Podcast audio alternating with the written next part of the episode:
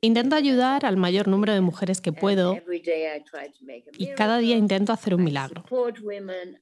Apoyo a las mujeres. Eso es lo que hago. Hola, soy Lourdes Garzón, directora de Women Now, y acabas de escuchar a la diseñadora Diane von Fustenberg.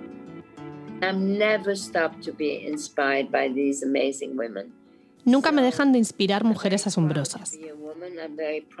Me siento muy orgullosa de ser mujer y también de ser feminista. Espero poder inspirar a muchas mujeres, igual que muchas me inspiran a mí. Santander Women Now, el podcast. Diane fue una de las invitadas en la última edición de Santander Women Now. Laura Ruiz de Galarreta, directora general de revistas de Vocento, habló con ella sobre su apasionante trayectoria que incluye la creación en los años 70 de un vestido mítico. Efectivamente, Lourdes, el vestido que diseñó era además práctico, ligero y sexy, cómplice de la emancipación femenina que se vivía y reclamaba en aquella época. Se vendieron nada más y nada menos que 5 millones y se convirtió en objeto de culto en Nueva York, la ciudad en la que ella misma era un icono gracias a sus amistades y su presencia en locales como Estudio 54. Sin embargo, en los años 80, Diane vendió la compañía, se mudó a París, creó una editorial e inició una nueva vida ¿No es así? Exacto, pero en 1997 relanzó su marca y devolvió su vestido a la primera línea. Hoy, Diane pertenece al selecto club de las grandes creadoras de moda y viste a princesas, emprendedoras, celebridades y todo tipo de mujeres, como a ella misma le gusta decir. Es sin duda una de las voces más inspiradoras de la moda, el mundo creativo y empresarial. Bienvenida, Dayan. Revolucionaste el mundo de la moda con un solo vestido y cuando apenas tenías 26 años. En cierta forma fue un acto de rebeldía, pero a la vez un acto de libertad. ¿Qué te inspiró exactamente? ¿Qué me inspiró a hacerlo? Bueno, la verdad es que cuando yo empecé, cuando estaba creciendo, no sabía lo que quería hacer. Pero sí sabía el tipo de mujer en el que quería convertirme. Quería ser una mujer con responsabilidad. ¿Cómo conseguirlo? La verdad es que no sabía cómo iba a hacerlo. Me interesaba la moda, pero no tenía ni idea de cómo llegar hasta ahí. Así que con 20 años me fui a trabajar para la gente de un fotógrafo en París y allí aprendí todo sobre el mundo de la moda. Los estilismos, los modelos, los maquilladores, las revistas, las agencias publicitarias, todo. Conocí a un hombre en Italia que tenía una fábrica. Él se dedicaba a proveer de seda a todas las casas de moda italianas. Estaba confeccionando unos pañuelos cuando me dijo, ven a visitarme, ven a ver lo que ocurre entre bambalinas, cómo tratamos las telas, el proceso. Así que lo hice. Y la verdad es que nunca creí que esa fábrica, con tan poco glamour, sería el inicio de mi carrera en la moda. La verdad es que le iba muy bien y necesitaba más espacio para todos sus pedidos. Así que compró una fábrica al lado de la que ya tenía. Una que se había ido a la bancarrota porque estaban haciendo medias y ya nadie las usaba porque los panties les habían robado todo el protagonismo. Así que compró ese edificio y dentro dejaron las máquinas de tejer donde antes se hacían las medias. Me miró y me preguntó, ¿qué puedo hacer con ellas? Diane, creo que todo esto coincidió además con una época de muchos cambios a nivel personal, ¿no es cierto? En aquella época, mi madre y mi novio, Egon von Fustenberg, vivían en Estados Unidos e Egon estaba haciendo unas prácticas en el banco Chase de Manhattan. Por mi cumpleaños, mi madre me regaló un billete para ir a visitarlos en Nueva York. Así que fui hasta allí y la verdad es que estaba muy emocionada. Nueva York era muy emocionante. Y claro, mi joven Egon era un príncipe encantador, un aristócrata en Estados Unidos. Me di cuenta de que la gente realmente valoraba mi presencia allí y todos los jóvenes diseñadores de la época querían que me pusiese sus piezas. Me invitaban a sus showrooms y fue ahí cuando descubrí a Ol Stani, George, Santa Angelo, a Steven Burrows y descubrí una forma totalmente diferente de vestir. Estaban creando diseños muy sexys y cuando terminó mi visita a Nueva York y tuve que volver a la fábrica en Italia, en lo único en lo que podía pensar era en cómo podía volver a Nueva York. ¿Y cómo se te ocurrió la idea de aprovechar aquellas telas de punto que nadie utilizaba? Oh, de repente pensé que debería hacer algo, quizá ampliar esas camisetas impresas a vestidos o quizá vestidos camiseros y venderlos. Así que empecé por las noches. Me quedaba hasta tarde con los patronistas y diseñaba la ropa y elegía las telas que nadie estaba utilizando. Entonces mi novio vino a Italia. Nos encontramos en Roma, me dio un anillo, nos comprometimos y se fue al lejano oriente para pasar el verano. Luego ya volvería a Nueva York para trabajar y vivir allí. Pero bueno, para cortar la historia, diré que me quedé embarazada el día que me comprometí. Así que nos tuvimos que casar rápidamente. De ahí que fuese a mi jefe en la fábrica y le dijese, estoy embarazada, me voy a casar y me voy a Estados Unidos. ¿Me dejas que haga muestras que voy a intentar vender allí? Él me miró y me dijo, sí, de hecho, creo que vas a tener éxito. Y así es como empezó todo. Está claro que tuviste una gran idea, pero también la capacidad de llevarla a cabo. ¿Crees que estos vestidos todavía están impregnados de esa misma sensación de poder para las mujeres? Al principio de mi carrera, otros diseñadores me miraban y decían, ¿pero por qué es tan especial este vestidito tan estúpido? Pero el milagro es que aunque no tenían mucho de interesantes cuando estaban en la percha, cuando se los ponía una mujer, su actitud cambiaba por completo. Se llenaba de confianza. Efectivamente, la moda puede tener ese tipo de poder. ¿Dirías que la confianza es la clave del éxito? Acabo de escribir un libro que se llama Own It y me gusta pensar que si eres dueña de tus imperfecciones, estos se convierten en tus castigos. Pero si eres dueña de tus vulnerabilidades, las puedes convertir en fortalezas. Cuando aceptas quién eres y eres tu mejor yo, entonces adquieres confianza y esa confianza te hace bella. Te hace más feliz contigo misma. Así que sentir esa confianza es el resultado de la relación que tenemos con nosotras mismas.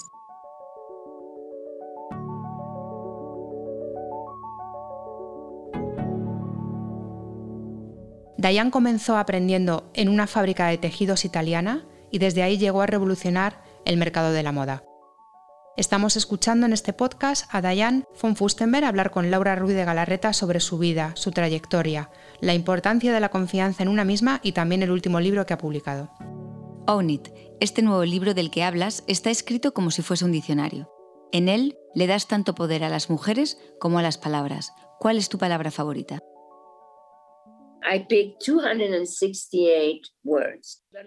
Elegí 268 palabras, pero muchas de ellas son mis favoritas y todas me llevan al concepto de adueñarte de algo. Te puedo leer la primera, porque creo que es bastante representativa de la pandemia que estamos viviendo. La primera palabra es alone, sola. Estar sola no es sentir soledad, sino sentirse completa. Es ese espacio donde encontramos nuestra fuerza y nuestro pleno potencial. Estar sola es la mejor forma de reorganizarse.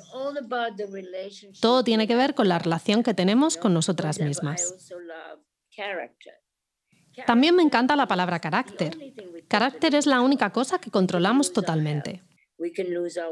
Podemos perder nuestra salud, nuestra riqueza, nuestra belleza, perder a nuestra familia, perder nuestra libertad.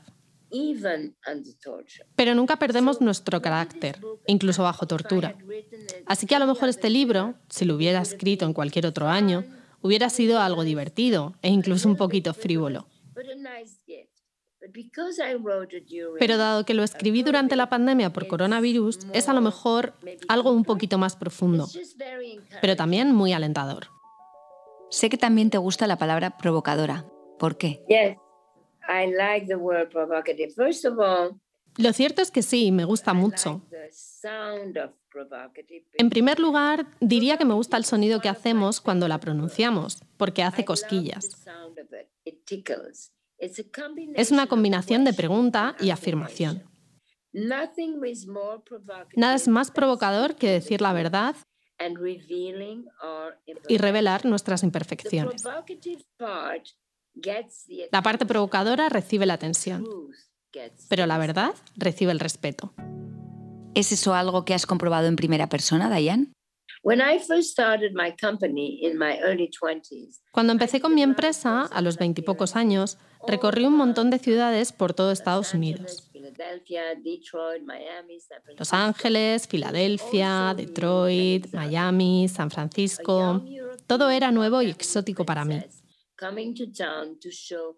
Una joven europea, princesa de Park Avenue, que venía a mostrar sus vestiditos asequibles y sencillos. Así me presentaba la prensa local en todas partes y no me gustaba esa definición. Ahí es cuando decidí ser un poquito más provocadora en mi narrativa para demostrar que no era perfecta. De esta manera, esa palabra se convirtió en mía y la historia cambió. Y Diane, otra palabra de la que también hablas en tu libro es la palabra edad, que defines como el mapa de la vida y que invitas a celebrar. ¿Por qué crees que a las mujeres nos preocupa tanto? La verdad es que yo no lo entiendo. Cuando un niño cumple 10 años, 12, le aplaudimos. Pero de repente llega un momento en el que dejamos de hacerlo. No deberíamos llamarlo envejecer, sino vivir. Yo he tenido una vida tan plena que de ninguna manera quitaría ni una sola semana, ni un año, ni un minuto de toda mi vida. Así que lo bueno de todo esto es que ya he vivido. Eso está garantizado. Lo malo de la edad es que te queda menos tiempo por delante. Yo ya soy una mujer mayor, tengo 74 años, pero abrazo completamente mi edad. ¿Por qué? He vivido tanto que es como si tuviese 150. Así que animo a la gente a vivir. Envejecer es solo la prueba de que has vivido. La clave es vivir plenamente, ser buena persona, ser decente, digna, disfrutar de la vida y aceptar la edad. Has hablado muchas veces de tu familia, Diane. Eres una madre muy orgullosa y además tú también tienes una madre con una voluntad muy fuerte. Me encanta la anécdota que cuentas sobre ella, cómo todos los días bendecía su cama porque había tenido una vida muy dura como superviviente del holocausto. ¿Qué aprendiste de ella?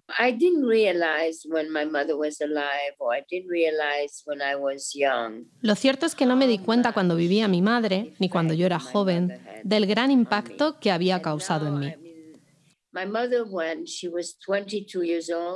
Cuando mi madre tenía 22 años, fue prisionera de guerra y estuvo en un campo de concentración durante 13 meses, haciendo trabajos forzados y con la muerte a su alrededor. No tenía que haber sobrevivido. Sin embargo, lo hizo. Pesaba 29 kilos. Cuando salió, su prometido regresó de Suiza. A los meses se casaron y el médico le dijo que jamás podría tener un bebé porque no sobreviviría y el bebé no sería normal. Pero al año nací yo y mi madre solía decirme, Dios me salvó a mí para que yo te pudiera dar vida a ti. Y tú me devolviste la mía. Tú eres mi luz de libertad. Eres mi antorcha de libertad. Es una historia increíble, pero imagino que también ha pesado mucho sobre tus hombros. Siendo pequeña fue una gran carga. Además, mi madre era muy dura. Nunca me permitió tener miedo.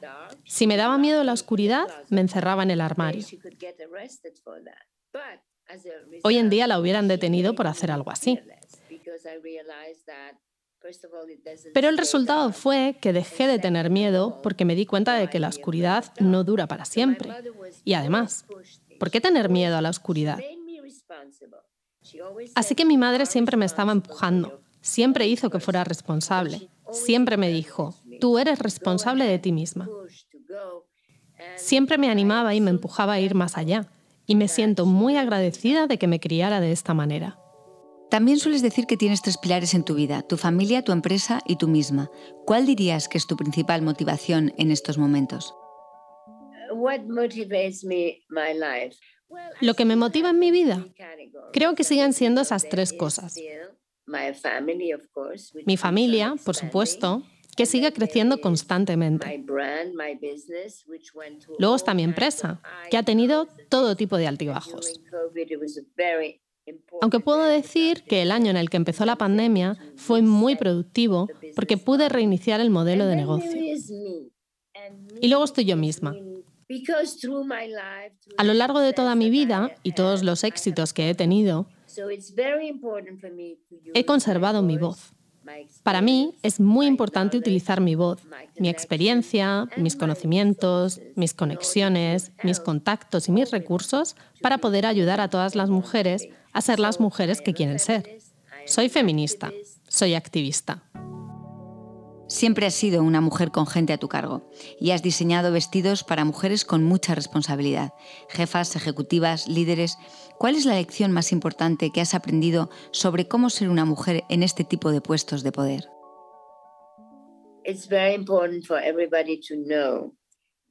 Es muy importante que la gente sepa que cuando todo el mundo piensa que estás en la cima y todos te aplauden y creen que has tocado techo con tu éxito, a lo mejor lo eres.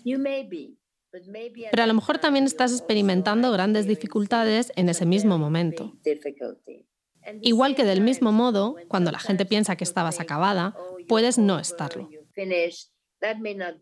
Es fundamental saber que la manera en la que te ven los demás no es necesariamente quién eres tú en ese momento. No hay que olvidar que todos nos sentimos perdedores a veces. La relación más importante en la vida es la que tenemos con nosotros mismos, porque una vez que tenemos eso, cualquier otra relación es un plus añadido. Bueno, podríamos escucharla durante horas, pero nuestro encuentro ha llegado a su fin. Muchas gracias, Dayan, por ser siempre una presencia tan inspiradora. Ha sido un verdadero placer escucharos. Gracias, Dayan. Gracias, Laura, por esta conversación llena de ideas originales e inspiradoras. Más encuentros como este aquí, en el podcast de Santander Women Now. Gracias por escucharnos.